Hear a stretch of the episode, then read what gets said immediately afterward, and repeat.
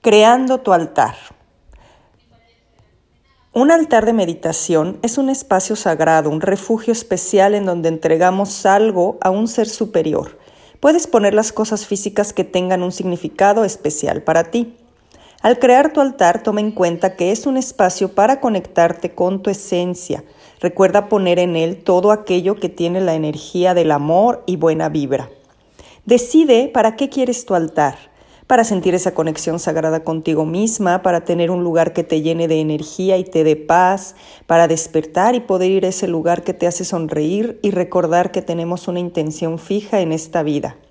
Encuentra un espacio propicio para tu altar, un lugar en donde coloques tu altar. Debe de ser un lugar callado, privado, limpio. Escoge objetos que signifiquen algo para ti. Puede ser un libro especial, velas, una cruz, rosario.